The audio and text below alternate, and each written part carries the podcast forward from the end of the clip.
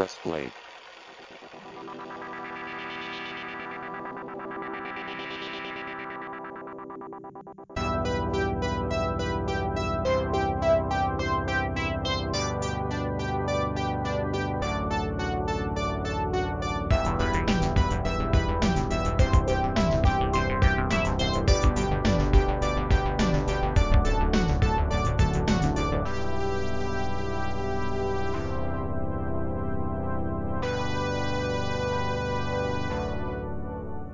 Hallo und herzlich willkommen zu Press Play, dem Themenpodcast von Ivo 2K TV. Mein Name ist Michael und bei mir sind heute Der Jascha, hallo. Und der Sebastian Gude. Ja, wer kennt sie noch? Die Videothek um die Ecke, ein Ort, an dem man nahezu unbegrenzten Zugriff auf Filme und Spiele auf physischen Trägern zum Leihen und Kaufen hatte. In Zeiten von Online-Streaming-Diensten wirken Videotheken heutzutage mehr wie ein Relikt vergangener Tage. Das belegen auch die Zahlen. 2007 gab es noch mehr als 3000 Filialen, in 2017 nur noch 600. Die Tendenz ist weiter fallend. Doch was machte den Reiz dieser Läden aus? Wieso sind Sammler enttäuscht über den Niedergang und machen Streamingdienste wirklich alles besser? Und diesen Fragen wollen wir uns in dieser Folge widmen. Ja, und dafür haben wir auch, glaube ich, die richtige Truppe zusammen. Wir haben eben schon in der Vorbesprechung gesagt, äh, das ist quasi die Oldschool-Truppe, die Truppe, mit der alles angefangen hat. Die alten Säcke, die ähm, Videotheken auch noch kennen. Genau, die live noch welche gewesen sind. Ähm, also mit denen unsere Podcast-Geschichte angefangen hat. Darauf wollte ich eben hinaus. Und ja, auch alterstechnisch haben wir mittlerweile zumindest ein paar Jährchen oder Jahrzehnte auf dem Buckel, weswegen wir eben noch Videotheken kennen. Und deswegen ist das eigentlich die ideale Truppe, um drüber zu sprechen. Daniel, Mr. Ibo 2K, ähm, sollte eigentlich auch dabei sein. Leider, leider äh, krankheitstechnisch verhindert. Hier deswegen auch kleine Shoutouts an ihn hier. Gute Besserung, Daniel, und dafür bist du beim nächsten Thema dabei. Aber du darfst uns gerne in die Comments schreiben. Daniel, was meinst du denn? Bis, bis, der nächste, bis der nächsten Folge dabei, wenn es über Pferdefilme geht. ja, ähm, aber schön, dass ihr beide dabei seid und, und wie ich es höre, geht es euch gut soweit? Körperlich schon, ja. Seelisch auch. Sehr schön, das ist ein rundes Paket. Und dann würde ich sagen, ihr ergänzt euch auch, sehr gut. Ähm, dann würde ich sagen, starten wir direkt durch mit unserem Main Topic. Das ist, wie gesagt, in dieser Ausgabe Videotheken. Und ja, wie wir ja wissen, äh, sind, ist vielleicht nicht jeder Zuhörer äh, ganz so alt wie wir und hat vielleicht noch Live-Videotheken erlebt. Deswegen die ganz banale Frage zu Beginn, was sind eigentlich Videotheken? Und ähm, tiefgehend, wie wir recherchiert haben, habe ich eine schöne kleine Definition aus Wikipedia dabei, die ich mal ganz, ganz schnell vorlesen will.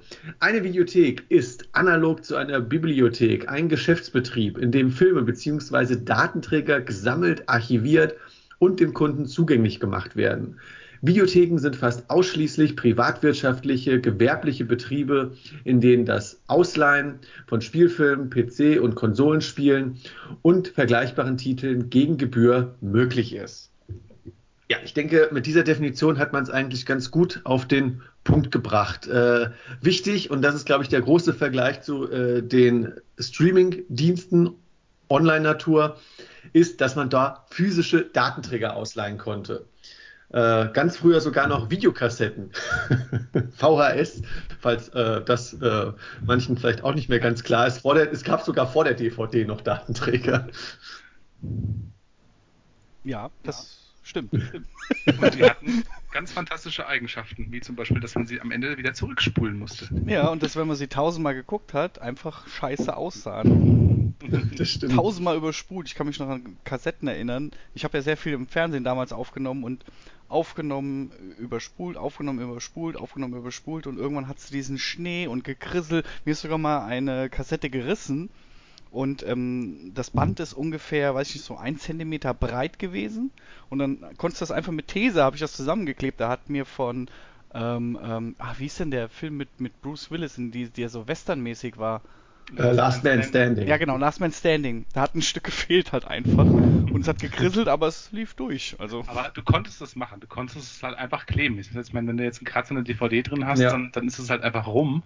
Aber ähm, da konntest du tatsächlich teilweise einfach die Sachen kleben und es hat einfach wieder funktioniert. Genauso wie die Sachen mit Schreibschutz und dann mit Tesafilm wieder drüber kleben und was es da alles so gab. Also es war, es hatte so auch so seine netten äh, Eigenarten, auch wenn die Qualität natürlich echt hundsmiserabel war und nicht nur durch das Überspielen ja auch die Qualität äh, gemindert wurde, sondern halt auch durch das häufige Gucken. Also das heißt ja teilweise schon, ja. wenn du dir so quasi eine Art Blockbuster ausgeliehen hast und der den aber etwas später, also du bist so ein bisschen late to the party gewesen, dann wurde der halt vorher schon hundertmal geguckt und dann hast du halt auch, war das Bild halt auch schon leicht grisselig. Ja, zumal, also, gerade wenn wir jetzt über Videotheken reden, da äh, äh, ist es auch schon passiert, dass ich eine Kassette gekriegt habe, die einfach kaputt war, zum Beispiel. Du hast dann eine Kassette gekriegt, bist nach Hause, hast dich mega gefreut und dann, oh, geht nicht. Und, und da konntest du zum Beispiel auch nicht abschätzen, wie oft wurde die Kassette denn schon geguckt, wie ist denn die Bildqualität, weil ähm, das war ja noch alles vor Internetzeiten, wo ich halt viel, viele Videothekfilme geguckt habe, da konnte ich halt auch nicht gucken, ey, welcher Film ist geil, sondern da hast du irgendeinen Film halt aus dem Regal genommen.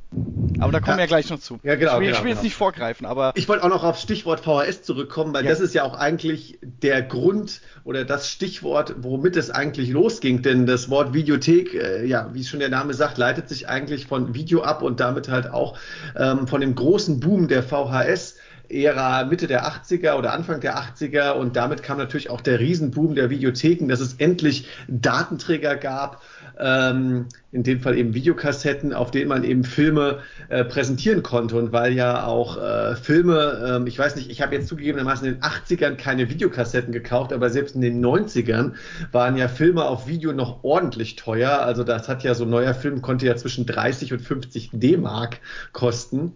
Ähm, war natürlich das Ausleihgeschäft, dass man eben in die Videothek gegangen ist und gesagt hat, hier kommen zwei Mack pro Tag, äh, Leihe, Leihgebühr, das ist okay. Und ähm, das hat natürlich den großen Boom aufgelöst, dass eben Genau, dass endlich ein Format da war, ähm, was, was die, das, das ganze, das, das Filme nach Hause bringen ermöglicht hat.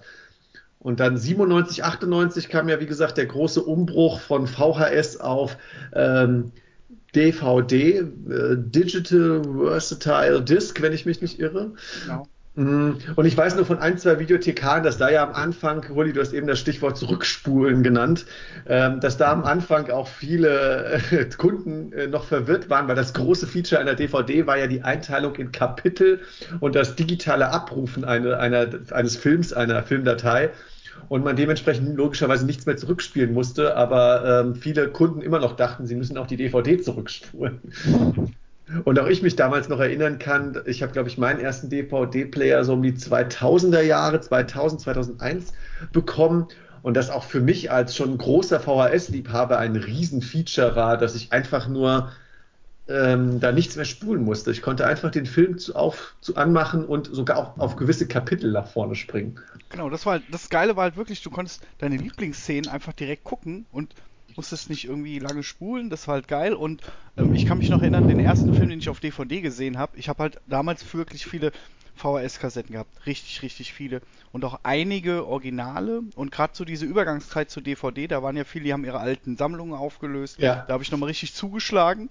Und, und dann ist irgendwie, weiß ich nicht, zehn Jahre später wieder bereut. Weil ich dachte, ja, VHS. Hast du gedacht, die VHS, die ist noch nicht tot. Das ist wie das Internet. aber das, das waren so tolle lange. Filme. Da habe ich gedacht, auch die kann man nicht irgendwie, die kann man nicht verkommen lassen. Komm, dann lege ich die zu meinen anderen VHS-Filmen. Aber als ich ich, ich hatte auch nie jetzt gedacht, ah komm, so viel besser ist das ja auch nicht, aber das Geile war halt, zum einen, du konntest halt, ähm, du hattest mehrere Sprachchannels, das war ja damals auch die mega Offenbarung. Du konntest ja nicht einfach so mal einen Film in Englisch gucken oder so. Und halt mal einen Film in Originalsprache zu gucken, war total cool und interessant. Ähm, Gab es in der Videothek auch eine eigene Abteilung für? Für englische Filme, ja, aber dann hm. hattest du wahrscheinlich nur eine, nur eine Auswahl an Filmen und so konntest du halt bei jedem die Tonspur ändern. Du hattest immer so ein Extra dabei meistens auch wenn es nur so ein Trailer war, das war halt irgendwie Stimmt. das Billigste, aber sonst war halt immer so ein Making-of noch dabei. Das, äh, das war noch cool. Und vor allem der, die Bildqualität war ja unglaublich viel besser. Das ist, ist wie wenn man jetzt so, ich sag mal, von DVD, von DVD auf Blu-ray, aber ich würde sagen, es war damals noch krasser. Also ich, ich weiß noch, wo ich den ersten Film, den, meine erste DVD war nämlich Aliens, also den zweiten Teil von Alien. Den haben wir beim Kumpel geguckt, dem sein Vater hatte immer viel Hardware und der war auch sehr hardwareaffin. Und da habe ich, äh, da haben wir bei dem das erste Mal auf dem DVD-Player Aliens geguckt und die Anfangsszene, wo man das All sieht, da hat man wirklich jeden Stern erkannt. Und das Schwarz war halt einfach durchgängig schwarz. Und da, da, ich, ich war total baff, wie mega gut das aussah. So als hättest du früher immer so eine verschmierte Brille angehabt und hättest so VHS-Filme geguckt und gerade halt meine tausendfach überspulten Kassetten, die halt wirklich qualitativ schon am Ende waren. Und dann nimmst du diese, diese verschmierte Brille ab und siehst alles glasklar. Das war schon geil. Äh, aber apropos Buff, jetzt bin ich tatsächlich ein bisschen baff. Ihr habt das Kapitel-Feature genutzt? Ja, klar. Ja, natürlich. Echt? Ich habe hab es noch nie, ich habe noch nie eine Kapitelmarke benutzt. Weder also, bei Podcast noch bei, na, bei, bei DVDs. Na, okay, also sagen wir mal so, ich bin also, nicht zum Kapitel. Ich, ich bin nicht zum Kapitel gesprungen, aber ähm, ich habe halt unten an der an der Leiste, an der Fortschrittsleiste halt dahin geklickt. So habe ich es halt gemacht. Und ich, äh, zum Beispiel bei Matrix weiß ich noch, die, die Kampfszene, die letzte, wo er, also beim ersten Teil, wo er das, er, das erste Mal gegen den äh, Dr. Smith kämpft, die Szene, die fand ich so mega geil. Die habe ich jeden Tag, nachdem ich nach Hause kam, habe ich die mindestens einmal geguckt. Für Wochen. Das war, die war so mega geil und da war es halt geil, immer genau dahin zu springen. Oder hatte ich den, oder hatte ich den als Diffix-Film und habe da immer gespielt? ja, egal. Aber fassen wir nochmal zusammen für die erste Frage. Eine Videothek ist ein Ort, wo man Filme, Spiele auf physischen Datenträger, egal jetzt ob VHS, DVD oder CD-ROMs bei Spielen dann ja, ähm, ausleihen konnte gegen eine Leihgebühr, gegen Geld und man musste, wie gesagt, in einen Laden fahren, sich was aussuchen, ähm, bist dann mit nach Hause gefahren und hat es nach ein, zwei, drei Tagen wieder zurückgegeben. Man muss und, dazu äh, sagen, viele unserer Hörer sind etwas jünger, deswegen noch diese kleine genau. äh, anekdotenhafte Erklärung. genau. Ey, heute könntest du das doch auch machen. Du kannst, könntest doch heute einfach so Kärtchen machen mit so einem QR-Code, wo so ein Link drin ist oder so. Das gibt's schon. Das probiert gerade Universal. Die wollen damit jetzt zum Beispiel DMs und verschiedene andere Rewe und so bedienen, indem du quasi ähm, dir für 5 Euro so einen Film dann ähm, ja als Karte, als QR-Code mitnimmst und das dann den dann auf der Website bei denen benutzt und dann den Film eben streamst. Ach, siehst du mal. Ah. Aber kommen wir jetzt eigentlich zu dem, warum wir hier sind. Und Jascha wollte eben schon anfangen. Äh, Jascha, deswegen jetzt für dich direkt die wichtige Frage: Wieso bist du gerne in die Videothek gegangen? Was hat da für dich den Reiz ausgemacht? Also ich habe ich hab eigentlich zwei, ich würde mal sagen, Phasen durchgemacht. Die erste Phase war, wo, wo ich als Kind in die Videothek gegangen bin. Und äh, meine frühesten Erinnerungen waren halt, bei uns äh, ein Ort weiter war eine Videothek in Münster und da war's, da kommst du rein und da gab es vorne wirklich so eine Abteilung für, für Kinder. Da war das erste Abteil und äh, äh, man muss sich das vorstellen, früher konntest du halt nur gucken, was im Fernsehen kommt. Und äh, ich sag mal so Kino-Blockbuster oder so Kinofilme oder dass du sagst, heute gucken wir mal das auf Kassette, äh, äh, war halt nicht so verbreitet, sag ich mal. Und du bist in die Videothek gegangen und als Kind war das immer wie so ein Bonbonladen. Du hattest vorne diese Reihe und hattest 10, 15 Filme und überall auf dem Cover waren Zeichentrickfiguren drauf und es war halt mega geil, da einfach durchzugehen und sich was auszusuchen, weil meistens war es dann so, ich bin bei meinem Vater dahin gefahren, äh, äh erst dann in die Erwachsenenabteilung, also ihr wisst schon, also nicht die, sondern da, wo halt die normalen Filme war, vorne war wirklich, ich glaube, bis sechs Jahre oder so alle, alle Filme. Und, ähm, und da bin ich halt immer geblieben, hab dann da geguckt, durfte mir irgendwas aussuchen, das war egal. Und da habe ich mir auch viel Mist ausgeliehen, aber ich habe damals auch wirklich B- und C-Filme geguckt, die ich einfach geil fand. Zum Beispiel was Robo-Jokes oder irgendwie sowas, wo so Stop-Motion animierte Roboter gegeneinander kämpfen. Das fand ich halt mega geil. Und äh, äh, ja, und das war halt so, das war halt das Coole. Du gehst mit deinem Papa oder mit deinen Eltern in die Videothek und darfst dir einen Film aussuchen und das war halt geil. Du hattest halt die, so wie man heute halt durch die Netflix-Bibliothek scrollt und sagt, ach guck mal, das Bild sieht interessant aus. Dann klickst du drauf und liest dir die Beschreibung durch. Das hat man damals, ich weiß gar nicht, ob ich da, habe ich da schon viel gelesen? Keine Ahnung. Auf jeden Fall, ich habe wahrscheinlich habe ich es nur ausgesucht aufgrund des Bildes und konntest halt ja. halt nach Hause fahren und hast das dann eingelegt und hast dann den Film geguckt. Und ah, ich weiß noch, wie hieß denn der Film? Äh, die. Äh, jetzt fällt mir der Name nicht ein, verdammt. Mit irgendeiner so Hexe, die am Ende so Ritterrüstungen lebendig gemacht hat. Also es war kein Zeichentrick, sondern so ein Realfilm und den fand ich so toll. Den haben wir sicher zwei oder dreimal ausgeliehen. Und äh, ja. wenn, ja, wenn halt nichts Neues da war, haben wir den halt nochmal ausgeliehen und geguckt. Das ist schon eine entscheidende, entscheidende Information. Ne? Das Interessante war ja im Prinzip über den Film. Du hast ja keine Informationen über den Film gehabt. Du hattest ja eigentlich nur das Cover. und äh, also kam ein bisschen drauf an. Wir hatten teilweise gab es nur Cover von den Filmen, teilweise gab es halt die komplette leere Hülle ähm, also anfangs war es bei uns so, da gab es leere Hüllen, da hast du einfach hast leere Hülle gehabt, konntest halt rumdrehen, konntest auch den Klappentext lesen und so weiter. Und später hast du halt nur noch die Cover äh, dann im, im Regal und hast so kleine, so kleine Märkchen, die du dann einfach abgemacht hast und dann bist du damit halt an die, an die, an die Kasse gegangen und da waren dann halt die richtigen Filme, Stimmt, die ja. haben dann, die dann rausgegeben und dann hast du quasi nur noch das Cover, also das heißt, du musstest dich orientieren am Cover, am, äh, äh, am Titel vielleicht noch und vielleicht noch, wenn irgendwas drunter stand, wie, keine Ahnung, äh, also bei uns war zum Beispiel immer sowas wie Quentin Tarantino präsentiert oder sowas, ja. Und dann hast du halt Film geguckt, die hatten, also die, die weiß nicht, ob die Quentin Tarantino jemals gesehen hatte, aber es war halt einfach, da stand Quentin Tarantino drauf, es muss gut sein. Ähm, und äh, insofern äh, war das halt, äh, ja, also wirklich ganz, ganz billige Lockreize, ja. Aber das war's halt damals. Ja, da, stimmt. Das waren halt ja. diese klassischen Cover-Designs, wo halt vorne das Bild drauf war und oft war dann ja auch noch irgend so ein Text drauf, so äh, der Schrecken erwartet dich oder äh, äh, ein Abenteuer für die ganze Familie oder irgendwie sowas. Ja, er kommt von hinten. war ich denn drauf, oder? Ja. Und dann immer ja, noch so nichts, nichtssagendes Zitat, so äh, Most scariest movie ever. äh, Peter 43 aus Untertüffelbach. Wobei das wird ja immer noch gerne in so äh, Low-Budget-Horrorfilm-Trailern gemacht. Aber ähm, Jascha, du hast eben gesagt, dass du mit deinem Vater dahin gegangen bist und der hat dich ja. quasi in diese äh, Bonbon-Welt eingeführt. Bei mir war es ein bisschen anders gelagert. Also das Ding ist, ich war eigentlich, glaube ich, schon von frühester Kindheit auf sehr fasziniert von Filmen. Ähm, Habe ich bestimmt schon mal im Podcast erwähnt. Jurassic Park war bei mir dafür so ein Auslöser gewesen zu sehen, was können Filme leisten, was können Filme zum Leben erwecken, in dem Fall Dinosaurier.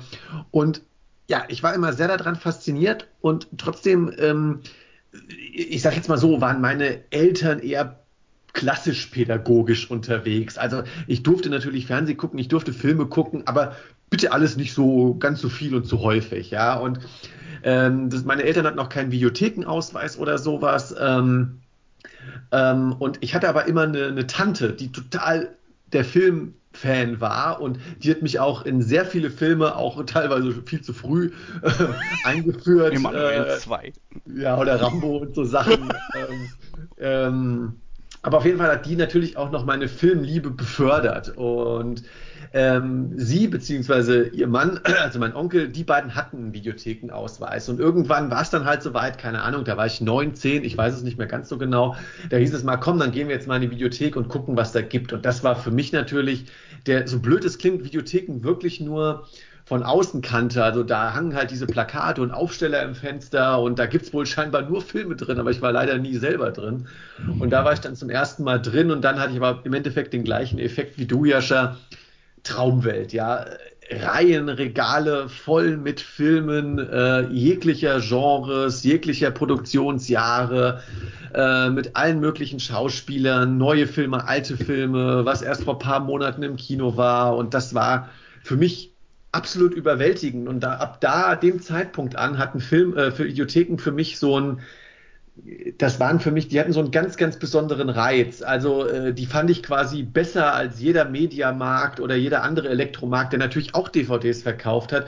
Die fand ich immer besser, weil die haben sich nur mit Film und natürlich auch PC-Spielen ähm, beschäftigt. Und was ich immer mega cool war, und das hat für mich auch, ähm, als ich dann von meiner VHS auf DVD-Sammlung umgestiegen habe, der ich auch bis heute treu geblieben bin, mit einzelnen Blu-ray-Ausnahmen, ähm, weil für mich immer ein großer Reiz war, dass ähm, ja auch immer so eine kleine Verkaufsecke da war, wo äh, in der viele, ähm, ja, ich sag jetzt mal, ausrangierte Filme äh, dann zum Verkauf angeboten wurden, weil das System war ja, es kam Blockbuster raus und den gab es erstmal in zehnfacher Ausführung zum Ausleihen, weil der natürlich dann äh, zum Start der, des Leitzeitraums immer sehr gefragt war. Und irgendwann hat natürlich ähm, die Faszination oder die Nachfrage für diesen Film nachgelassen und dann wurden halt acht zehn Kopien dann halt verkauft. Und das halt zu damaligen Zeiten zu einem weitaus günstigeren Preis als eben im besagten Mediamarkt.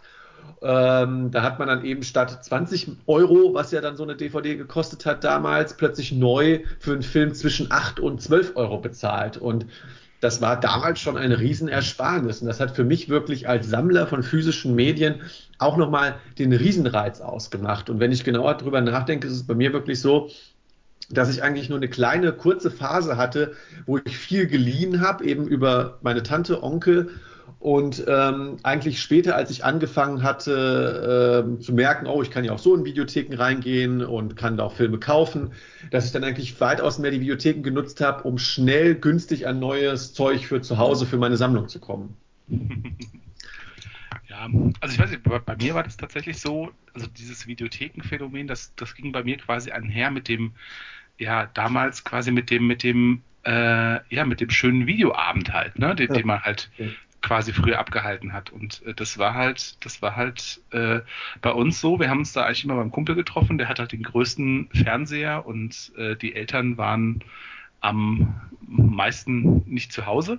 Und dann haben wir uns eigentlich fast wirklich wöchentlich getroffen, haben immer ein oder zwei Filme ausgeliehen und haben die dann halt irgendwie einen Freitagabend oder Samstagabend geguckt. Zu dritt oder zu viert, je nachdem. Und äh, das war noch anfangs, also wirklich noch im, naja, nicht, nicht im, wir, im Jugendalter halt noch, wo man, wo man dann halt selber vielleicht noch keinen Ausweis hatte, beziehungsweise man selber halt einen Ausweis hatte, aber dann halt teilweise dann die, die, die große Schwester dann die 18er Filme geholt hat. Also das, ich meine, 18er Filme, das, das, das waren ja auch schon im Prinzip, äh, was weiß ich was, From Dust Till Dawn war damals ein 18er Film zum Beispiel. Ja. Ähm, das war damals vielleicht auch noch ein bisschen härter äh, oder ja, schärfer äh, eingestuft wie, wie heutzutage. Aber so Sachen, so Sachen hat man halt dann damals äh, dann geguckt. Wie gesagt, anfangs mit einem Film pro Abend, dann später wurden es mal zwei Filme pro Abend. Und äh, ja, das, das ging, geht bei mir immer quasi wirklich immer einher mit eigentlich dieser schönen Institution, so dass man sich einfach getroffen hat, um einen Film zu gucken.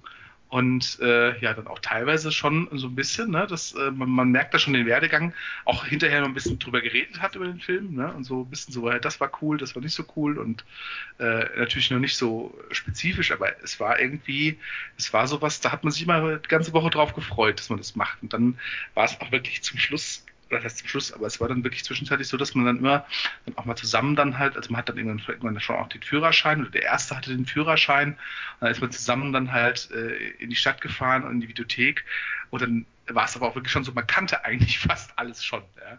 Also man hatte dann wirklich schon sich da, äh, sag ich mal, in den, in den relevanten Bereichen, das war bei uns halt eigentlich immer Action, Horror, Mystery, sowas in dem Bereich, Science Fiction noch. Und ähm, da kannte man schon die meisten Filme eigentlich. Und da war man wirklich immer so, donnerstags kommen die neuen, neuen Filme raus. Dann hat man schon mal geguckt, so, ah, da vorne sind die Regale, wo immer die neuen Sachen stehen. Und dann ist man da halt immer hin und äh, hat halt immer geguckt, was, was, was gibt es da jetzt Neues, ja. Also, äh, ja, das, das, war so bei mir, die Phase, die du gerade erzählst, ist auch so bei mir die, die, die zweite Phase. Die erste war halt wirklich so, ich war ein kleines Kind, es war dieser Bonbonladen und äh, äh, das, was du halt erzählst, das hatten wir halt auch fast jede Woche dass wir halt am Wochenende haben wir immer beim Kumpel abgehangen, der hatte irgendwie, äh, die Eltern hatten zwei Häuser nebeneinander und er hat da oben äh, im zweiten Haus oben gewohnt und war da ganz alleine in dem Haus. Also unten hat die Schwester gewohnt, die ist aber dann weggezogen und dann haben die da so einen so Partykeller draus gemacht, da haben wir auch oft LAN-Partys gemacht und ähm, er hat halt oben gewohnt und es war halt geil. Wir hatten quasi ein ganzes Stockwerk für uns, da haben wir dann zu viert oder zu fünft, haben wir da immer abgehongen und haben halt Filme geguckt und dann sind wir in die Videothek auch und äh, haben auch Filme halt einfach ausgeliehen. Und das Geile war halt wirklich, du hast halt keine Ahnung gehabt, was ist das für ein Film, was kommt auf dich zu. Du hast dich halt so überraschen lassen. Und das war halt immer so ein geiles Feeling, wenn du halt irgend so einen geilen alten Film gefunden hast, der wirklich richtig gut war. Und ja, das war, war schon sehr cool. Ab in die Videothek, alle Horrorfilme durchgegangen und dann geguckt, wo die Cover am coolsten waren. Ich würde das gerne gerade mit unserer dritten Frage verbinden. Oh. Wie gesagt, ihr könnt einfach äh, weiterreden. Ähm, habt ihr besondere Erfahrungen, irgendwelche Anekdoten zum Thema Videothek und was habt ihr am liebsten ausgeliehen? Ihr habt jetzt schon ein bisschen angedeutet zum Thema Horrorfilme. Ähm, hier möchte ich weniger eine Anekdote erzählen als meine besonderen Erfahrungen, weil äh, ich habe ja im Horrorfilm-Podcast schon erzählt, ich bin ja jetzt ja nicht der allergrößte Fan von ja, ich sag jetzt mal Splatter-Kino oder ultra hartem Kino. Ähm, ist einfach nicht so mein Geschmack. Und trotzdem finde ich, ähm, Videotheken, wir haben das jetzt so ein bisschen als Bonbonladen bezeichnet und trotzdem hatten Videotheken ja, wenn man mal einer drin war, durchaus ja auch so ein Hinterhofschar manchmal. ähm, Gerade wenn man durch die Tür mit der 18 gegangen ist. Genau, richtig. Es gab ja, ähm, das muss man ja vielleicht auch noch zur Unterscheidung mal erklären, es gab natürlich schöne, große Familienvideotheken, die quasi ähm, einen unbeschränkten Zutritt für alle hatten, also jegliche Altersstufen und da gab es dann einen getrennten, separaten 18er Bereich. Ähm, beziehungsweise die nannte man dann auch Kombi-Videotheken, wenn beide Bereiche an, angeboten wurden. Und dann gibt es ja die sogenannten, das gab es bei uns recht häufig, Erwachsenen-Videotheken, wo du von vornherein nur ab 18 rein durftest. Und da hast du dann direkt meistens schon im zweiten, dritten Regal die volle Bandbreite an Horror, Action, aber natürlich auch äh, pornografischen Filmchen. Und ähm, ja, wie gesagt, bei uns in der Gegend, ähm, in meiner Heimatstadt, gab es in Hochzeiten sogar drei Videotheken, nachher nur noch zwei. Und eine war davon auch so eine Erwachsenenvideothek. Und ähm, ja, wie gesagt, ähm, hatte manchmal so einen gewissen Hinterhofscham. Eine Zeit lang durfte ja auch noch in Videotheken geraucht werden. Und ähm, gerade finde ich, wenn man so in Erwachsenen-Videotheken drin war und äh, die Pornoabteilung äh, immer sehr stark in der Nähe war, das hatte immer, finde ich, auch so was Schmuddeliges gehabt. Und ich habe mich in Videotheken, obwohl ich nie so ganz das Interesse hatte, in Erwachsenen-Videotheken auch gerne mit ähm, mit dann äh, mir so Horrorfilme angeguckt, auf jeden Fall die Cover, die ich nie aus hätte ausleihen wollen, aber ähm, einfach um auch meine filmhistorischen Kenntnisse zu erweitern. Also da habe ich zum Beispiel zum ersten Mal gesehen, krasse Nightmare on Elm Street hat schon zum damaligen Zeitpunkt sieben Teile gehabt oder Freitag der 13. zehn Teile und krass, jetzt kommt Jason X raus und den gibt's im Laden gar nicht, weil der hat nicht mal mehr die FSK 18 gekriegt, aber hier in der Bibliothek, in der Erwachsenenbibliothek, hier könnte ich den kriegen. Also diesen krass verbotenen, indizierten Scheiß, ja, um es jetzt mal so ein bisschen ähm, mhm. plakat, äh, plakativ zu sagen. Und ähm, das finde ich hat für mich äh, manchmal, das war für mich immer so eine besondere Erfahrung. Ich habe viele der Filme überhaupt nicht ausgeliehen, aber ähm, dann mich doch sehr dafür interessiert und bin dann durch die Reihen wirklich gegangen und habe wie in so einer Bibliothek geschmökert. Und ähm, wenn es dann um einen Film gab, der mittlerweile von Index runter ist, den ich aber durch Videothekenkonsum kennengelernt habe, war das der blutige Pfad Gottes. Ähm, den habe ich in der Videothek kennengelernt, weil als der ins Kino kam, war ich viel zu jung dafür und ähm, gut, mittlerweile FSK 18. Aber damals äh, war das so ein Videothekenteil, dieser Revenge-Thriller, äh, den ich über Videotheken kennengelernt habe, über diese schmuddeligen Erwachsenen-Videotheken. Ja, ich, ja. Ähm, ähm, die, das ist eine gute Sache mit diesem Schmudd mit der schmuddeligen Abteilung.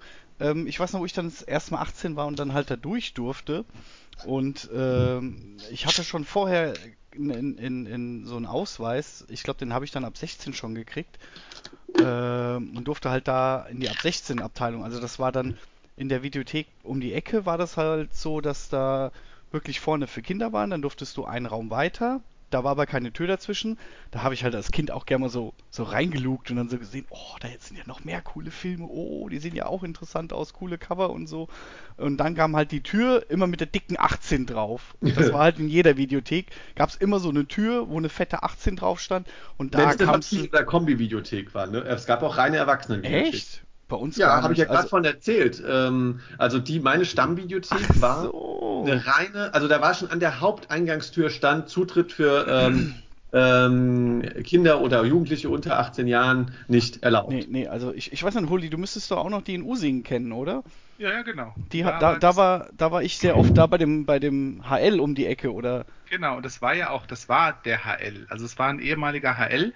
Das heißt aber auch, es hatte zwei Eingänge. Das bedeutet, äh, der, Aus, der ehemalige Ausgang Echt? des HLs war der Eingang für die 18er Abteilung und der, der normale Eingang ah. in den Supermarkt, also ne, man stellt sich einen klassischen Supermarkt vor, mit zwei, mit zwei Türen, Eingangstür, Ausgangstür und die haben halt einfach das abgetrennt. Und das heißt, die 18er Version war ein separater Eingang, deshalb war das quasi kein Problem. Du hattest die ganz normale Familien, äh, Videothek auf der linken Seite, der große Bereich, und du hattest den 18er Bereich auf der rechten Seite.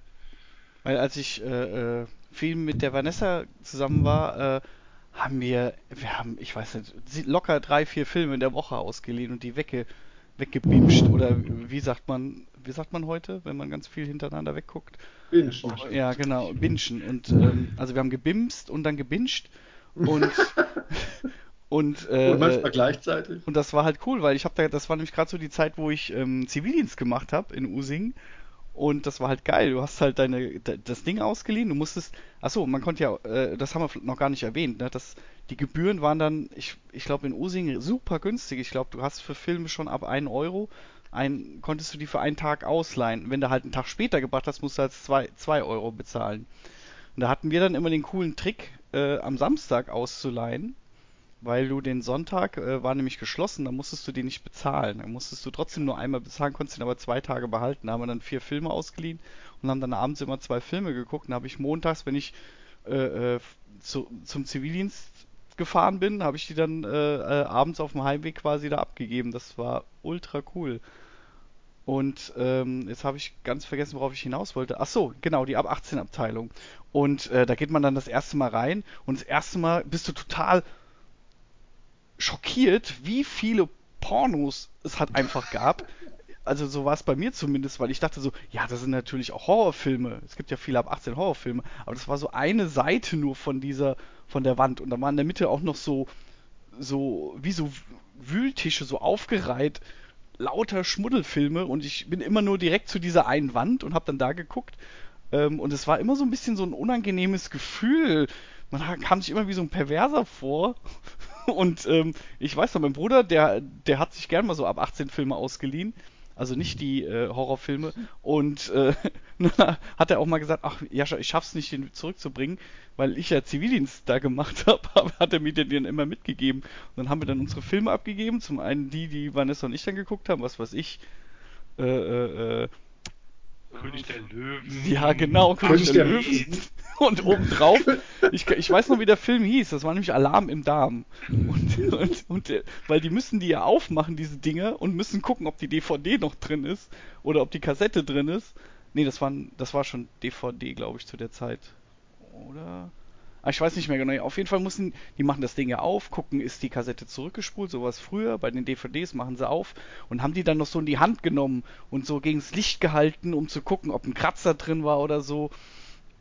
Also ob du die nicht beschädigt hast. V-Licht äh, gegen, gegen genau. Spermaflecken. und dann, jawohl, wenn es im Rekorder ist, kommen ja, egal. Ähm, und ja, und äh, seit ich halt öfter äh, Erwachsenenfilme für, für meinen Bruder abgeben musste, habe ich diese Scheu halt schnell verloren.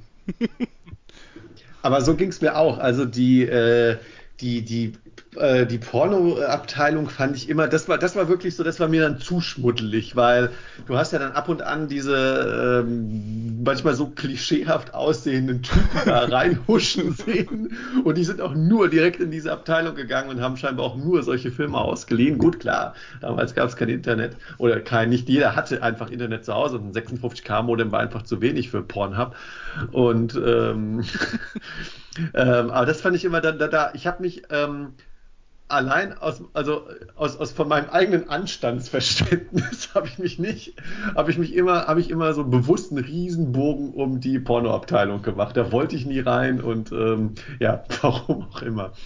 Ähm, aber äh, Jescha, weil du eben so verwirrt warst, ähm, wie gesagt, also wir hatten eine ähm, FSK, also nicht FSK 18, sondern eine ab 18 Videothek.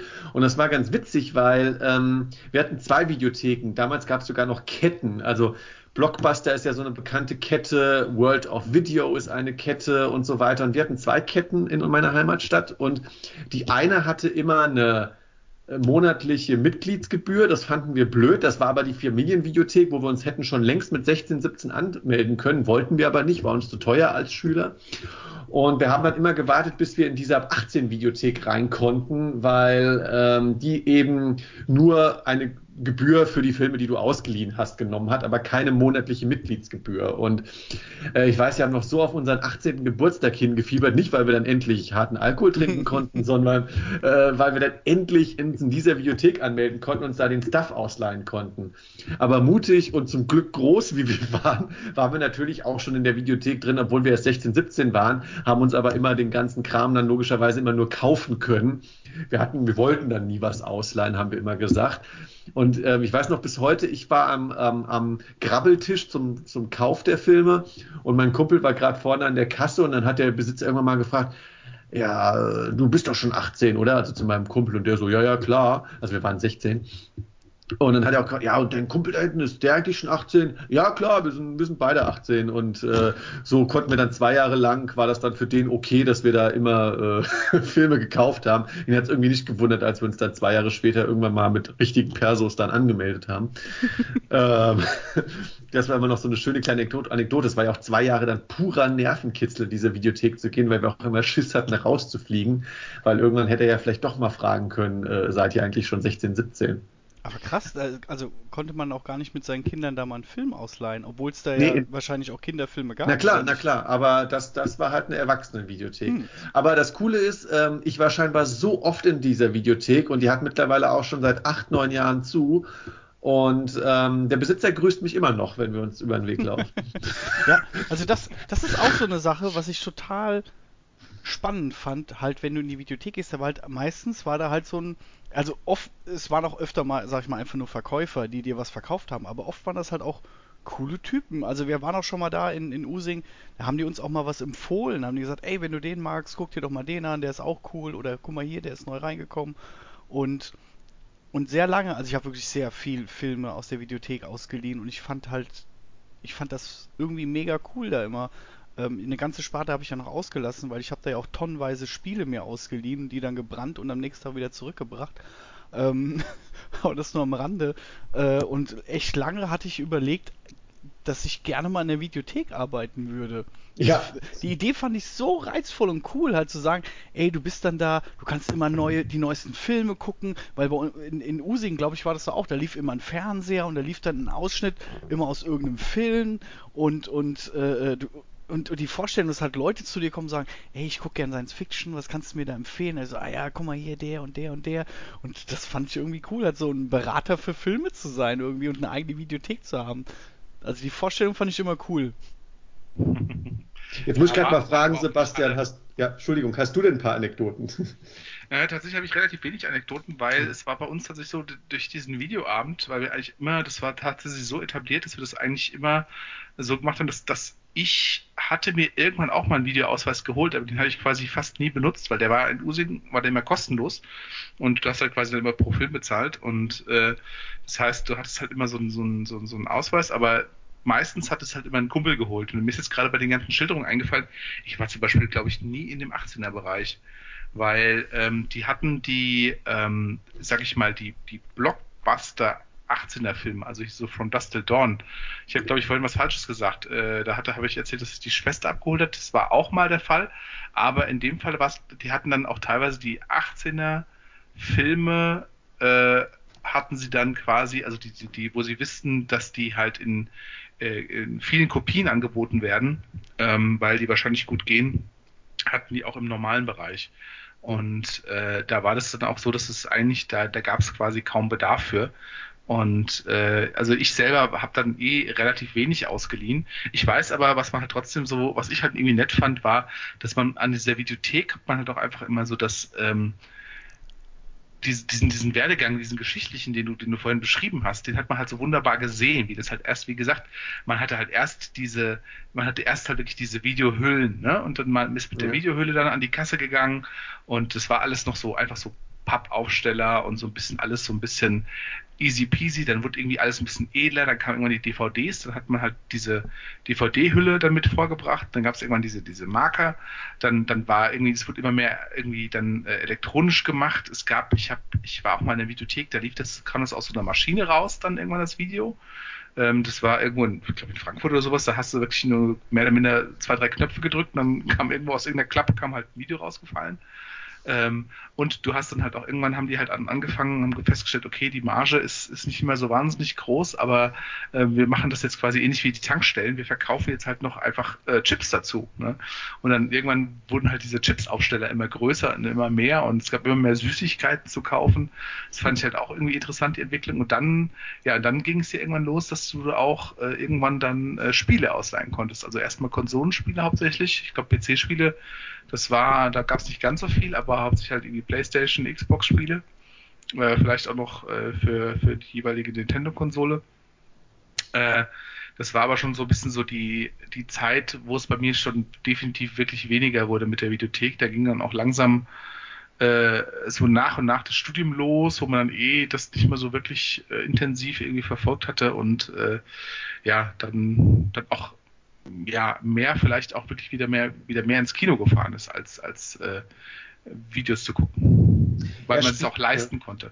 Ja, Spiele muss ich sagen hat bei mir immer nur eine untergeordnete Rolle gespielt in der Videothek, weil ähm, die Zeit, in der ich sage ich mal meine Hochphase mit Konsole hatte, sprich Nintendo, Super Nintendo, da war ich eben nicht in der Videothek angemeldet. Ja, da habe ich halt einmal im Jahr von meinen Eltern äh, ein Spiel für die Konsole geschenkt gekriegt und das war's. Und ich finde, diese Spiele für die Konsolen damals waren vielleicht noch interessanter auszuleihen, weil ähm, als ich dann die Hochphase mit der Videothek hatte, dann war ich, war ich auch nicht, das war meine Zeit, wo ich PC-Spieler war und mir ging es dann auch später mit den PS3-Spielen so. Ähm, ich sag mal so, ähm, die Spiele hatten ja dann einen weitaus größeren Umfang. Du hattest ja Save Points und so weiter und so fort. Und für mich hat sich dann nie erschlossen, ein Spiel, was dann 1,50 Euro pro Tag gekostet hat zum Ausleihen, das über mehrere Tage, was sich dann auch weitaus mehr gelohnt hätte, bei diesen umfangreichen Spielen, das dann auszuleihen. Also das habe ich nie so eingesehen und ähm,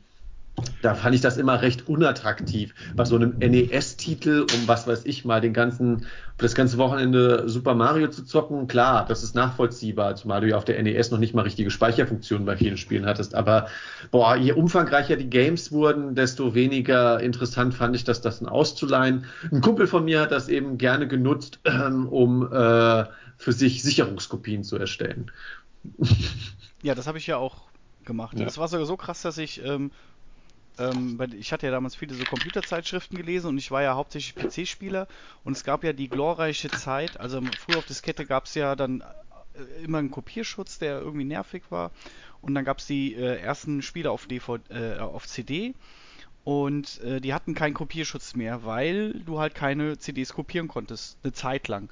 Dann kamen die ersten Brenner, die waren dann halt noch teuer am Anfang äh, aber es gab immer noch keinen Kopierschutz. Dann wurde das erschwinglich und irgendwann gab es dann die glorreiche Übergangszeit, dass äh, äh, äh CDs rauskamen, also Spiele auf CDs, die halt gar keinen Kopierschutz hatten. Und äh, du hast, und da habe ich wirklich in der Zeitschrift schon gelesen, so, ja, wann kommt das Spiel raus? Aha. Dann bin ich an dem Tag abends direkt zur Videothek und habe mir das dann da ausgeliehen, immer in der Hoffnung, dass es da war. Und, und das war ja auch oft so.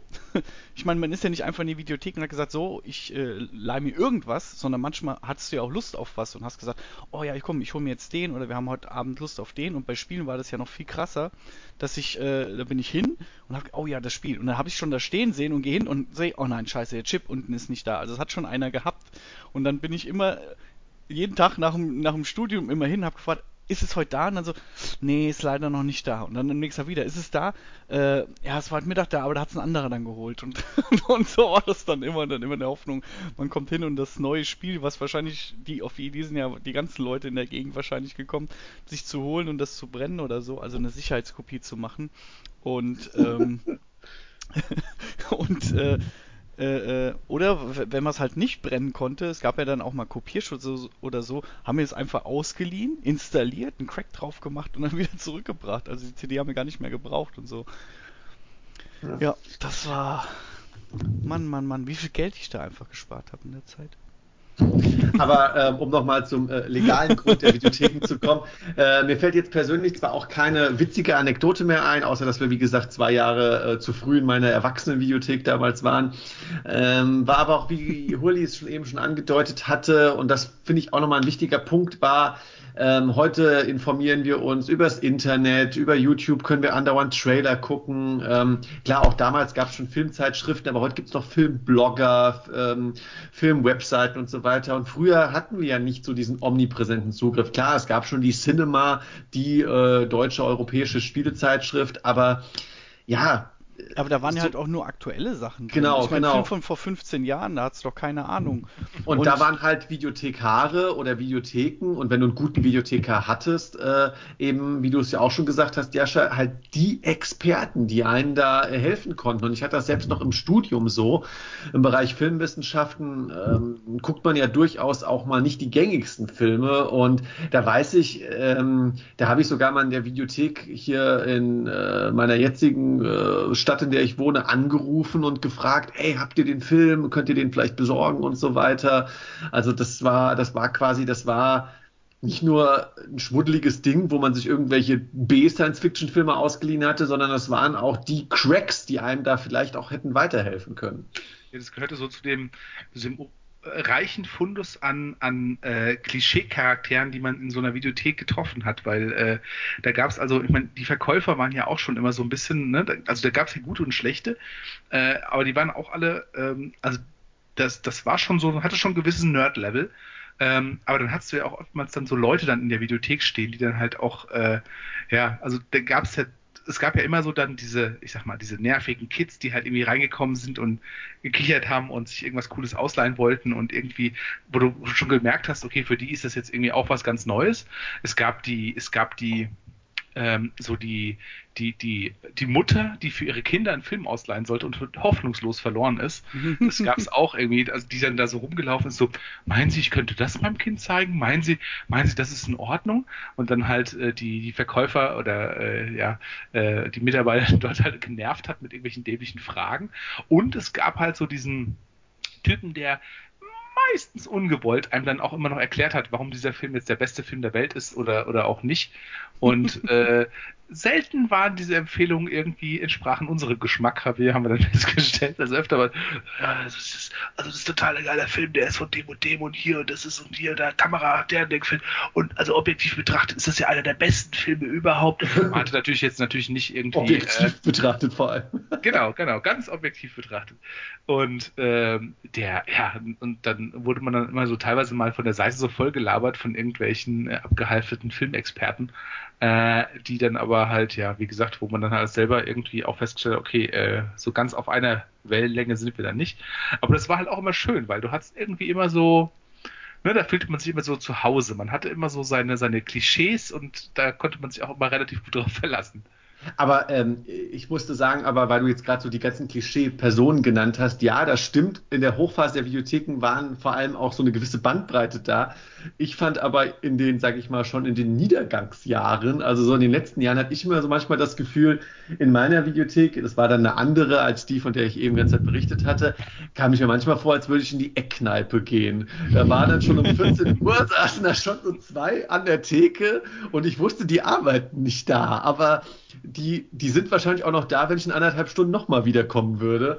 Und, und labern da halt mit der Besitzerin und eigentlich hat wirklich nur noch das Bier am Tresen gefehlt. Ähm, ja, und dann haben sie da halt über die krassen Filme geredet, die objektiv betrachtet wahrscheinlich richtig gut sind, nur das merkt die Oscar Academy nicht. Und ähm, nochmal zwei Fernet, bitte. Ja, aber, aber das war so, ähm, das war so mein Eindruck mehr, ähm, aber das war jetzt schon eher, sage ich mal, so in den, in den Endjahren jetzt, ähm, dass das auch, wie gesagt, immer noch so ein bisschen zu so, so dem bisschen schmuddeligen Image äh, beigetragen hat manchmal.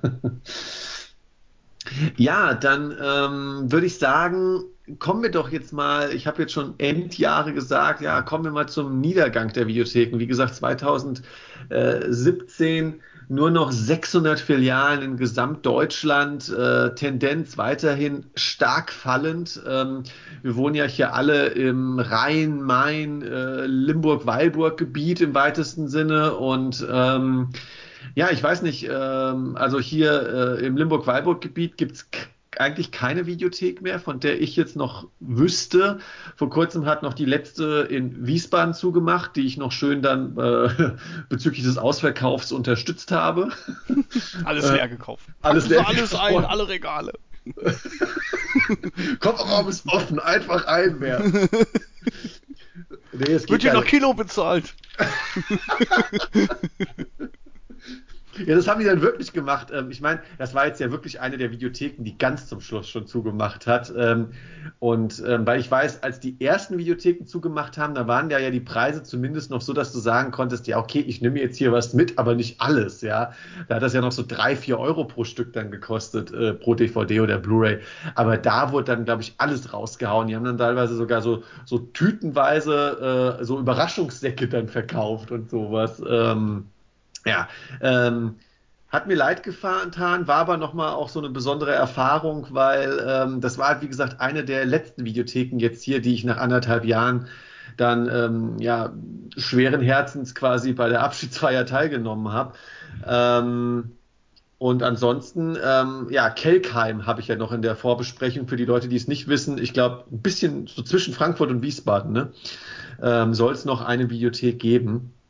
Und das ist natürlich super wenig für so ein großes Einzugsgebiet. Ja, und da will ich jetzt eigentlich mal die Frage stellen, äh, was führte zu diesem Niedergang? Und ganz wichtig, machen Streamingdienste wirklich alles besser? Wie ist da eure Meinung? Also zum zweiten Punkt will ich direkt was sagen, weil das war immer so in der Phase, wo die Videotheken langsam ausgestorben sind und dann anfingen halt diese Streamingdienste auch, wo man Filme leihen konnte. Ja. Und ähm, ähm, ich habe dann immer mich zurückerinnert und habe gedacht, in Using konntest du für 1 Euro einen Tag lang einen Film ausleihen. Also von wirklich von einem Tag zum nächsten, auch, auch bis bevor die zugemacht haben, war halt noch nächster Tag. Es waren keine genauen 24 Stunden, na, doch, ja, auf, ihr wisst, was ich meine. Konntest du für 1 Euro einen Film ausleihen. Und als dann diese Streaming-Dienste anfingen, halt auch Filme anzubieten, für 4 oder 5 Euro oder, oder sowas um den Dreh. Und da habe ich mir gedacht, hä, Leute, habt ihr sie noch all? Das Einzige, was ihr mir anbietet, ist ein Link zu einer Datei, die in irgendeinem, auf irgendeinem Server liegt. Das kann doch nicht sein, dass so ein Film so teuer sein soll. Und da habe ich mir gedacht, das ist ja eigentlich dann ein finanzieller Rückschritt. Also gerade auch so alte Filme. Und, und da, das, deshalb habe ich bis heute immer noch so einen großen Widerstand, irgendwie Filme mir auszuleihen, gestreamte, weil ich die einfach viel zu teuer finde. Für die ist das überhaupt kein Aufwand. In der Videothek hast du wenigstens noch ein nettes Gespräch gehabt. Da war noch ein Mitarbeiter, den du bezahlt hast. Und ja, also das finde ich bis heute noch irgendwie eine, eine traurige Geschichte.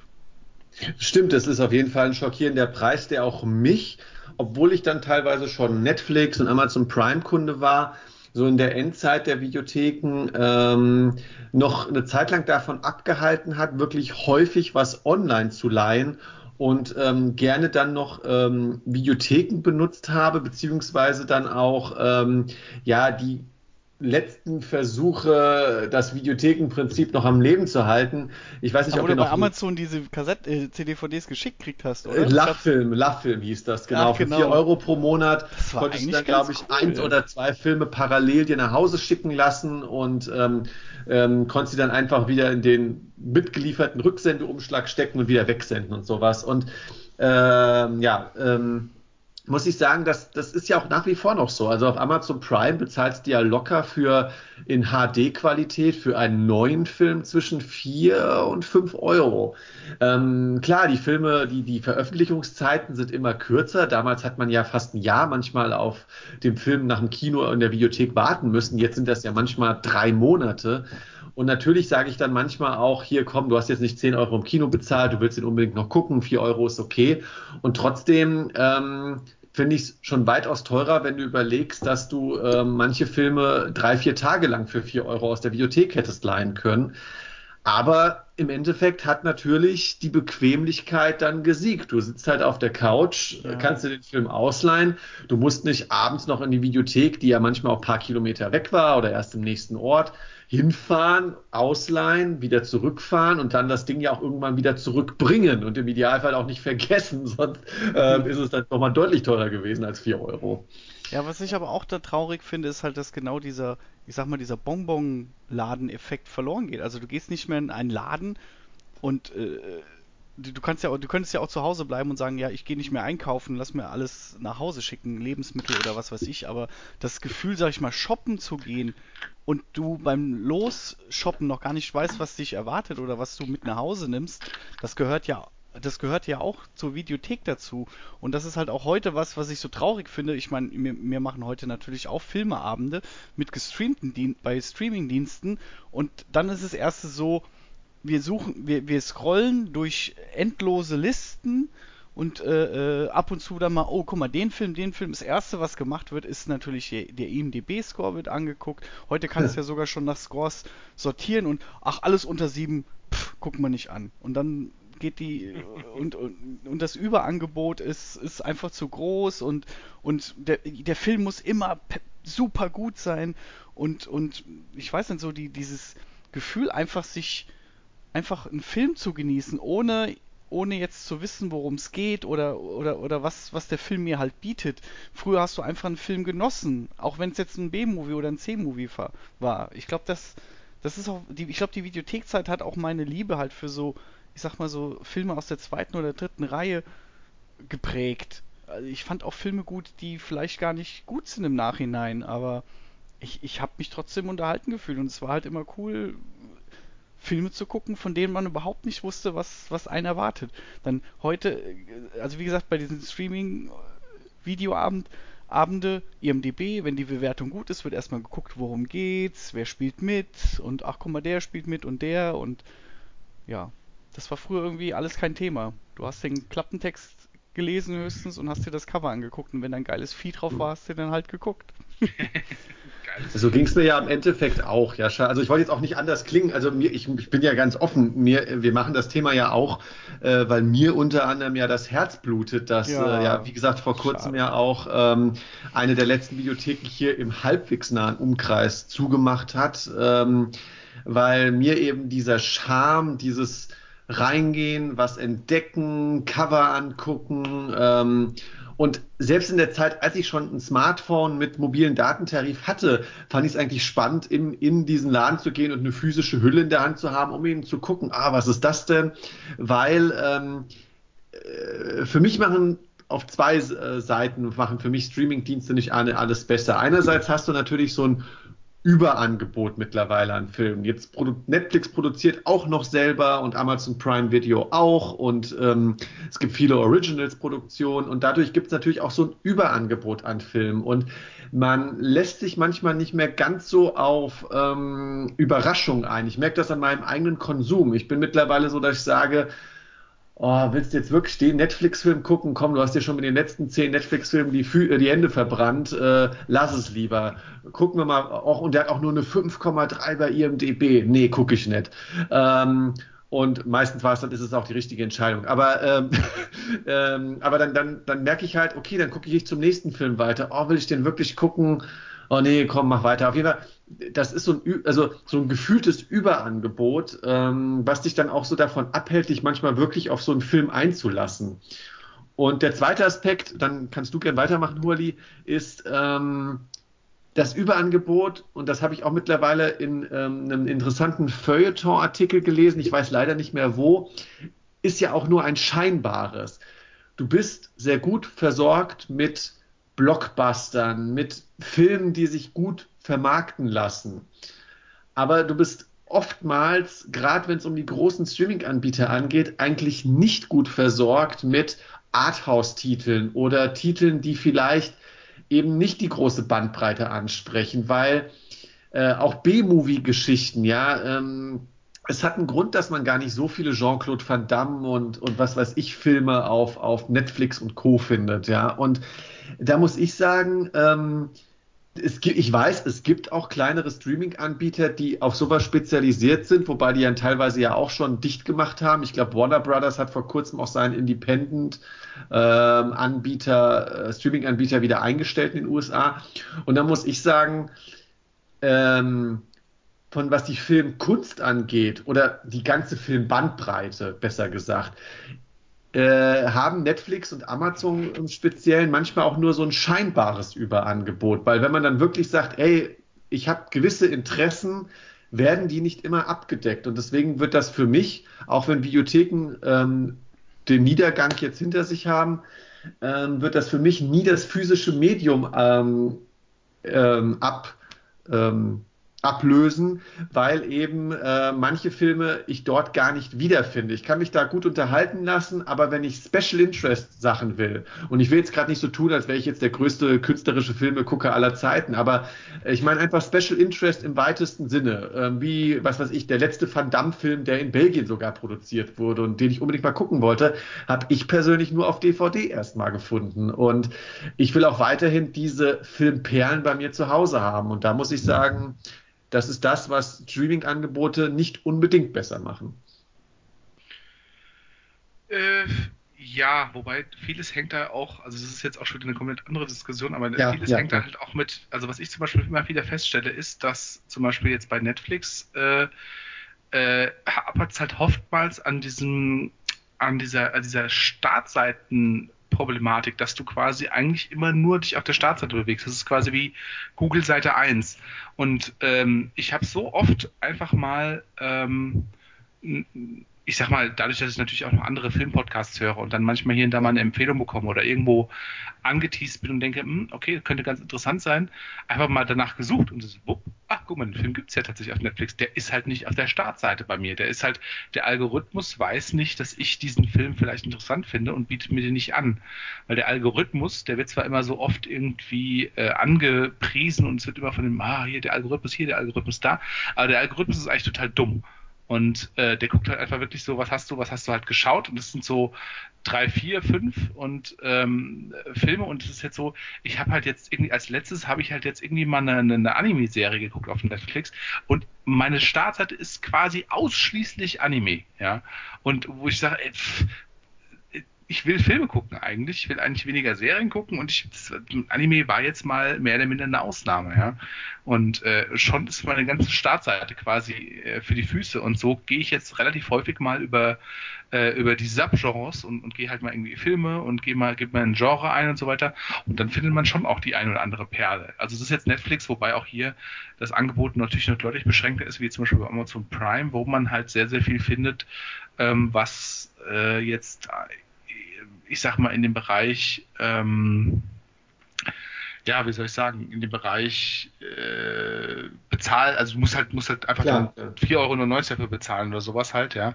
Oder, oder halt irgendwie mal drauf hoffen, dass es halt irgendwie mal günstiger wird oder so, aber im Endeffekt äh, ist es das dann halt auch. Aber, aber da findet man dann schon auch ab und zu mal was. Also zumindest habe ich das aber auch. Aber tatsächlich ist es auch so bei mir jetzt, um, um nochmal den Sprung zurückzuwagen mhm. in, die, in die Zeit, ich habe es vorhin schon mal angedeutet, also bei mir ging so dieser Niedergang der, der, der Videotheken, den habe ich quasi gar nicht mehr mitbekommen so richtig, weil ich zu dem Zeitpunkt schon abgesprungen war. Da gab es dann halt so die bei mir ging dann so die Partyphase los und die Studentenphase. Das war dann auch eine Phase, wo man viel weggegangen ist, viel Musik, viele, viele Konzerte, viel in Clubs unterwegs war, viel auf Partys war und dann irgendwie quasi so dieser, dieser, dieser Videoabend ist so ein bisschen ausgestorben, auch wenn es teilweise noch dieselben Leute waren.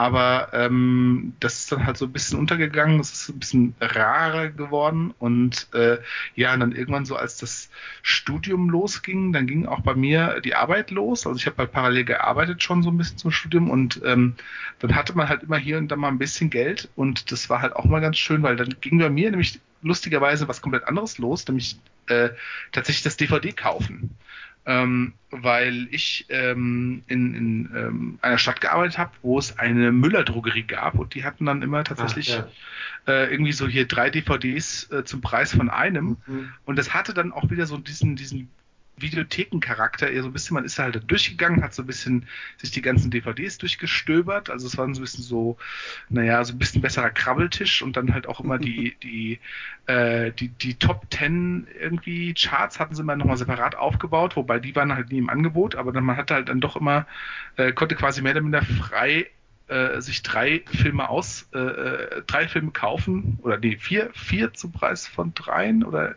drei ja, ja. Preis von zwei. Irgendwie vier so. Zum so, Preis von dreien. Und so kam man dann halt irgendwie. Zwei zum Preis von vieren. genau. Und, und, so kam man aber dann halt letzten Endes irgendwie auf, auf, auf, auf 6 Euro oder sowas pro DVD. Und äh, das war dann zu dem Zeitpunkt auch schon dann für mich so okay, ja, bezahlbar. Und dass man halt wirklich dann in guter Regelmäßigkeit da vorbeigegangen ist und, und hat die dann halt, äh, hat dann sich halt immer mal drei oder vier DVDs einfach gekauft. Äh, wieder so im selben Charme wie, äh, wie damals in der Videothek. Man wusste nicht so hundertprozentig und ich habe dann auch wirklich so ein paar Filme gekauft, die halt einfach Grütze waren. Ähm, aber die, ja, hat's halt, aber, aber da ging es aber auch schon weitestgehend so los, dass man dann auch parallel schon so ein bisschen, man hatte schon so einen gewissen Geschmack, man wusste auch schon so ein bisschen was, also ich meine, man muss halt bei uns dazu sagen, wir sind ja schon auch, ähm, ich sag mal, wir sind ja jetzt nicht der Otto Normalkonsument, muss man ja dazu sagen, sondern ich glaube, wir alle ja. äh, hören oder sind ja schon bisschen, bisschen tiefer in der Materie drin auch so. Wir wissen relativ gut, was wir, was wir mögen. Ähm, wir, wir, wir können mit ein paar Regisseuren was anfangen, wir können mit ein paar grundsätzlichen Stilen was anfangen und äh, man, man hat natürlich dann auch Möglichkeiten, sich zu informieren. Also ich meine, gerade diese Sachen mit der IMDB und so weiter, Score und was weiß ich was, das, das machen wir, das macht ja aber kein, in Anführungszeichen, normaler Mensch. Ja. ähm, Im Endeffekt, im Endeffekt äh, ist es ja tatsächlich so, äh, dass, dass so der, der, der Otto-Normalkonsument ähm, ja tatsächlich auch momentan noch, also ich, ich bin halt mal gespannt, wie das so auch jetzt gerade, ich meine, klar, wir haben ja Generationen, die da anders konsumieren, also jetzt sagen wir mal unsere Elterngeneration, ähm, denen fällt es unheimlich schwer, mit Netflix umzugehen. Also ich ja. merke das immer mit, mit meiner Mutter oder auch meinen Schwiegereltern, ähm, die, die finden das Prinzip geil. Also die sagen halt, die, die motzen immer, ach, immer diese Werbung im Fernsehen und keine Ahnung was. Und aber, aber Netflix zu gucken, einfach dieses, dieses Gefühl, ähm, Video on Demand, also einfach zu, etwas zu gucken, was, also jetzt einfach mal so drauf los, ne? So jetzt, jetzt habe ich gerade Zeit. Das, das, das ist dann schon wieder, das ist schon wieder eine, eine, eine Abkehr vom Gewohnten und, und, und von daher irgendwie ähm, hat man da eine gewisse Distanz zu, ja, zumal Aber es auch voraussetzt, dass man vielleicht auch ein gewisses Grundwissen hat, was, was man vielleicht heutzutage der Jugend eher zusprechen würde oder den jüngeren Generationen eher zusprechen würde, als jetzt noch den älteren halt, ja. Aber, aber das ist, das ist ein total interessanter Punkt. Das fällt mir jetzt erst so auf, wo du das gerade so erzählst. Unsere Eltern waren aber auch eine andere Generation, wie die, die von, von, von der Lebensplanung her oder von der Alltagsplanung. Da gab es feste Zeiten, feste Routinen mhm. und, und wir oder die Jugend, die lebt ja heute ganz anders. Heute ist ja, ich muss alles jederzeit machen können. So, ich bin jetzt in der Bahn, jetzt will ich Musik hören. Oh, jetzt will ich einen Film gucken. Jetzt äh, will ich das machen. Jetzt will ich einen Artikel lesen. Äh, und jetzt gehe ich shoppen nachts um zwölf oder so. Und bei unseren Eltern war das halt äh, noch eine ganz andere Taktung. So, so um Viertel nach acht kommen die Spielfilme. Davor guckt man Tagesschau. Äh, äh, morgens um sechs Uhr steht jeder auf. Es gibt Frühstück um so viel Uhr. Um so viel Uhr gibt's Abendessen. Ich vermute, weil das von uns vielleicht keiner zu regelmäßigen Zeit Abend ist, sondern gerade wie man so Zeit hat. Auch heute habe ich ein bisschen länger gearbeitet, heute gehe ich ein bisschen früher heim, heute mache ich noch das, heute mache ich mhm. noch das oder auch heute habe ich gar keine Lust irgendwas zu essen, weil ja. ich heute Mittag schon gegessen habe. Und bei unseren Eltern war das wirklich so die Routine halt die, genau. die Taktung. Um Punkt 6 Uhr ist, steht das Abendessen auf dem Tisch und so. Und deshalb ist auch das Guckverhalten wahrscheinlich auch noch so getaktet. Du hast, die, du hast deine Fernsehzeitung und um, ich gucke heute Abend, was kommt. Das war bei uns immer die Frage, was gucken wir heute Abend? Dann kommt die Fernsehzeitung, die Viertel nach acht Spalte wird durchgegangen und dann suchen wir uns einen Film von ja. denen aus, die gerade laufen. Aber du hast noch, du hast noch was damit nämlich noch einen zweiten Punkt erwähnt und der, der macht so diesen, diesen, diesen, diesen Kreis, äh, den ich begonnen habe, wieder komplett, nämlich wir. Und das ist nämlich genau das Thema. Wir gucken nämlich dann und dann, weil man hatte sich quasi geeinigt auf eine Uhrzeit und dann wurde halt, wurde sich geeinigt auf etwas, was man gucken wollte. Ähm, und das waren, also gut, bei mir waren das jetzt zum Beispiel dann diese Videoabende oder sowas. Also ich meine, mit der Familie hat man dann nicht zu viel Fernsehen geguckt, weil wir auch relativ schnell hatte ich, glaube ich, auch einen eigenen Fernseher und so. Und es war so ein bisschen so, hm, die Geschmäcker gingen relativ schnell auseinander, sodass dann die Eltern Krimi geguckt hatten und man selber hat halt irgendwie noch Akt X geguckt oder irgendwie sowas. Und ähm, dann, äh, aber, aber dieses Wir, das ist halt, ist halt ein zentraler Punkt. Und das ist jetzt auch so das, wo ich jetzt sagen muss, ähm, also da, dieses Aussterben der Videotheken berührt mich tatsächlich fast gar nicht, weil, wie gesagt, meine, meine, meine, äh, ich, ich hatte mich schon, ich hatte mich eher von der Videothek abgewandt, als dass die Videothek äh, sich von mir abwenden konnte. Ja? Äh, das heißt also, ich war eher weg, als, als dass die, die Videothek umgekehrt mir irgendwie äh, genommen werden konnte. Und äh, insofern habe ich da jetzt nicht viel vermisst. Aber was man vermisst, ist halt dieses, dieses soziale Konstrukt, dass man einfach zusammen etwas gemacht hat, weil diese, dieses, dieses On-Demand ähm, hat dafür gesorgt, dass man halt selber einfach dann konsumiert, wann man selber Zeit hat, auf das, was man Lust hat. Und das sorgt aber auch wiederum dafür, dass das jeder macht und dass dann wiederum ist äh, quasi dieser, diese, diese gemeinsame Konsens und dieses Zusammensein halt ausfällt. Und das ist halt das, was ein bisschen schade ist, so was ich, was mich tatsächlich ein bisschen traurig stimmt an dieser ganzen Situation ist, dass das Gemeinsame wegfällt und jeder halt quasi das guckt und, und ja, wenn, wenn dir das halt nicht passt, was ich gerade gucke, dann geh doch ins Schlafzimmer und guck auf dem Tablet oder guck auf dem Handy oder äh, gut, ich meine, jeder hat auch mittlerweile äh, zwei Fernseher, also der Autonormal. Bürger, äh, äh, ja, wir ja. haben gar keinen. Also von daher ist aber im Endeffekt ist es doch tatsächlich so, äh, dass irgendwie da aber auch mit der gesamtgesellschaftlichen Entwicklung. Du denn das Konsumverhalten glaube, hat sich in der Richtung gewandelt. Also es ist halt wir, viel mehr individueller geworden, das Angebot ist individueller geworden. Äh, diese Algorithmen, ne, die sollen ja quasi dich wiedergeben und nicht, nicht deine, äh, deine Familie oder die geben dir nichts vor und sagen, hey, das ist cool, sondern die sagen halt, das könnte dir gefallen, dir, du, du einzelner Person, ähm, weil du kannst es ja nur auf eine Person halt quasi richtig zuschnitzen und das ist halt ist halt quasi so ein bisschen das, das, das Traurige an der ganzen Geschichte, dass es halt immer individueller wird, sodass die Leute quasi nichts mehr zusammen konsumieren und halt vielleicht auch dort äh, gemeinsam die Emotionen äh, bei einer, einer ne, es ist ja dieses klassische Phänomen, im, im, Kino lacht man viel mehr bei Comedies als, als zu Hause vom Fernseher. Und sowas, solche, solche Nebeneffekte, solche schönen Nebeneffekte fallen halt einfach weg. Ähm, wobei ich, äh, ich absolut, ich habe an den Punkt überhaupt nicht gedacht, sehe ich auch äh, wirklich äh, ein, ähm, beziehungsweise kann ich absolut nachvollziehen. Was für tiefgründige Analysen wir hier gerade auffahren. Ja, also bin ich grad, nur ich möchte es trotzdem noch um den. Entschuldigung, ich sitze hier mit einem, mit einem Glas Wein und jetzt bin ich gerade so ein bisschen ich bin gerade besoffen und laber euch viel zu. Aber ich möchte es gerne noch. Um, ich möchte es gerne noch um den Aspekt äh, ergänzt wissen, dass bei mir auch, wie gesagt, ähm, das hatte ich versucht in meiner ersten Aussage, beziehungsweise in meinem ersten Argument äh, darzulegen, dass äh, einerseits natürlich, dass man einen individuelleren Konsum hat und trotzdem finde ich, ist das für mich so ein bisschen das Entdecken, dass der Umgang mit Film hat sich so ein bisschen zum schnelleren, zum ähm, nicht so genauen Konsum hingewandelt. Also man hat sich ja wirklich beschäftigt in einer Videothek und hatte ähm, äh, ist ja da durch Reihen gegangen, äh, selbst als lebende Person und hat sich damit beschäftigt. Und das hat sich ja auch nochmal zusätzlich, also noch dazu gewandelt. Ähm, wobei ich jetzt auch persönlich jetzt auch nicht wie der letzte Kulturpessimist klingen würde, weil, ja, Jascha, du hast gerade unsere Elterngeneration angesprochen, aber ich kann ja nur an mich jetzt denken und ich bin ja jetzt quasi eure Generation oder äh, eine Generation äh, ja vor uns nach unseren Eltern jetzt und ich merke ja, wie sich auch obwohl ich ein großer Verfechter der Videotheken war, habe ich ja auch gemerkt, wie schnell sich, als ich Netflix und Co. entdeckt habe, wie schnell sich bei mir da äh, mein Konsum gewandelt hatte. Ich habe die Videotheken nämlich irgendwann nur noch als reine Verkaufsstellen äh, wahrgenommen, nämlich dass ich hingegangen bin, wie ich anfangs im Podcast erwähnt habe, und eben Filme gekauft habe. Und ähm, eben billiger als im Geschäft, obwohl sie vielleicht meinetwegen von zwei, drei Leuten vorher ausgeliehen wurden.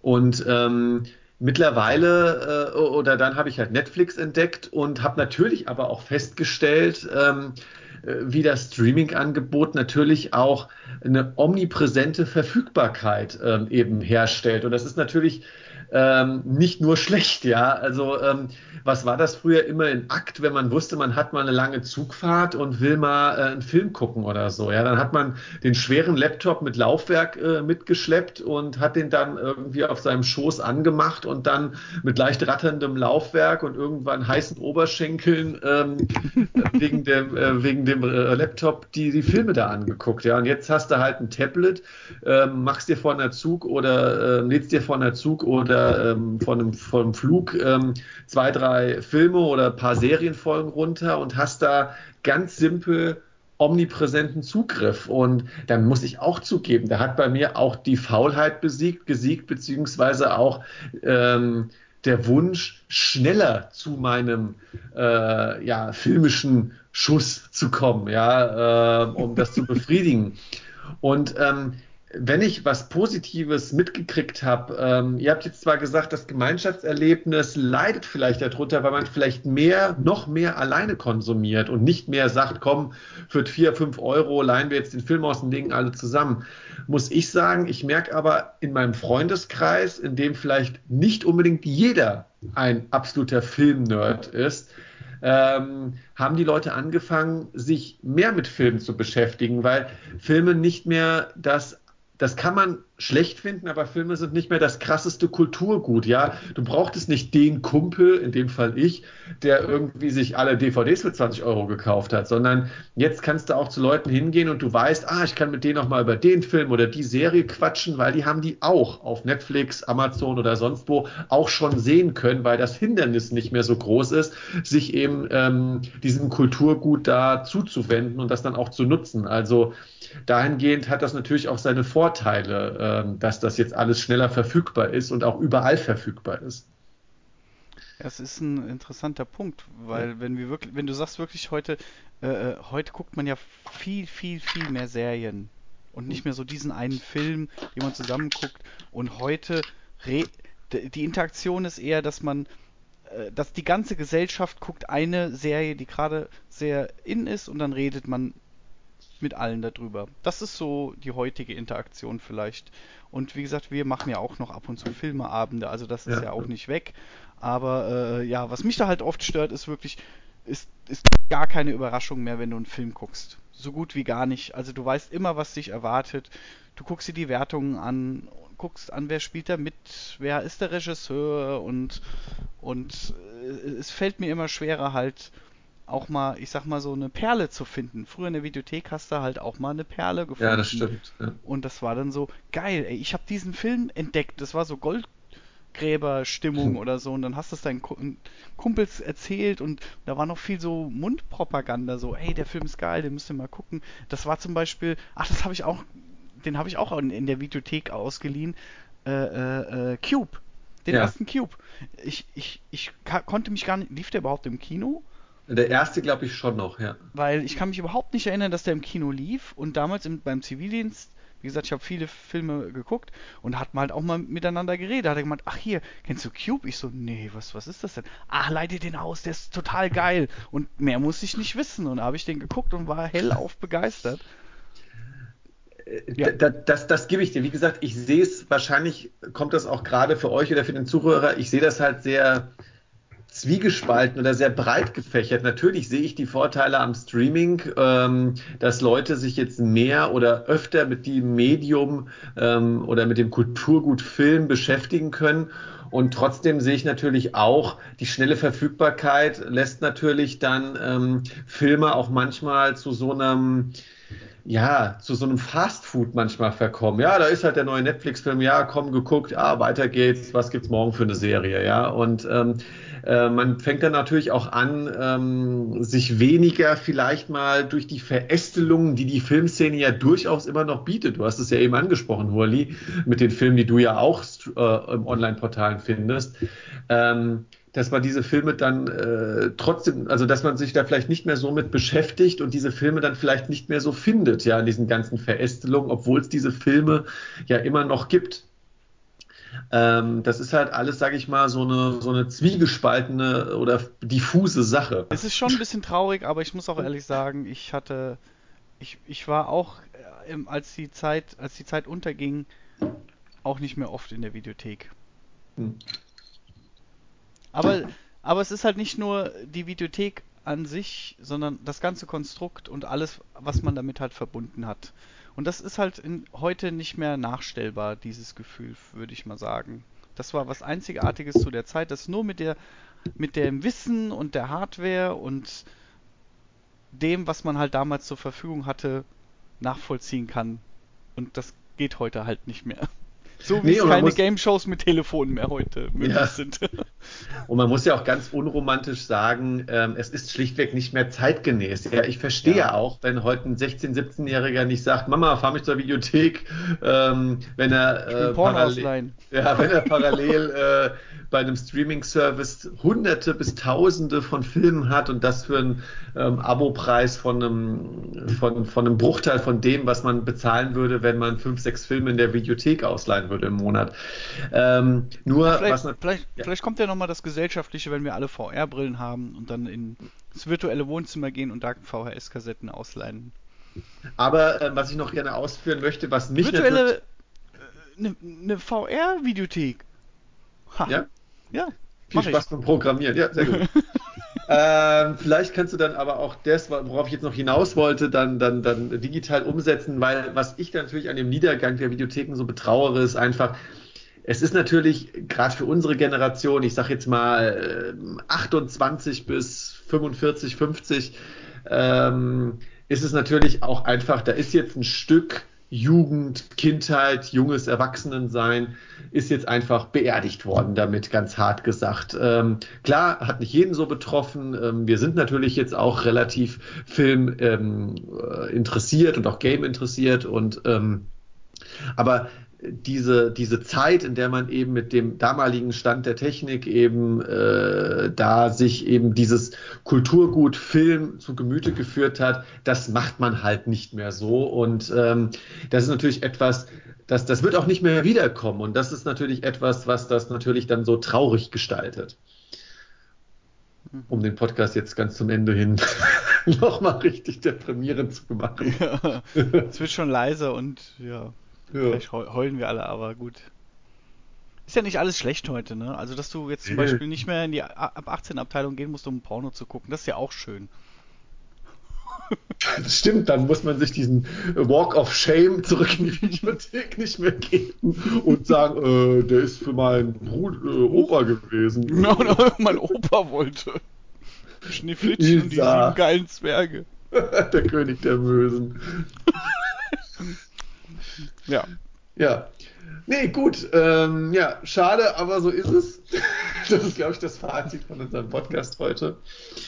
Ähm, damit würde ich auch sagen, beschließen wir langsam dieses äh, Thema. Und ähm, ja, wenn ihr noch mehr von uns hören wollt, dann geht ihr natürlich auf Daniels Evo 2K YouTube-Channel.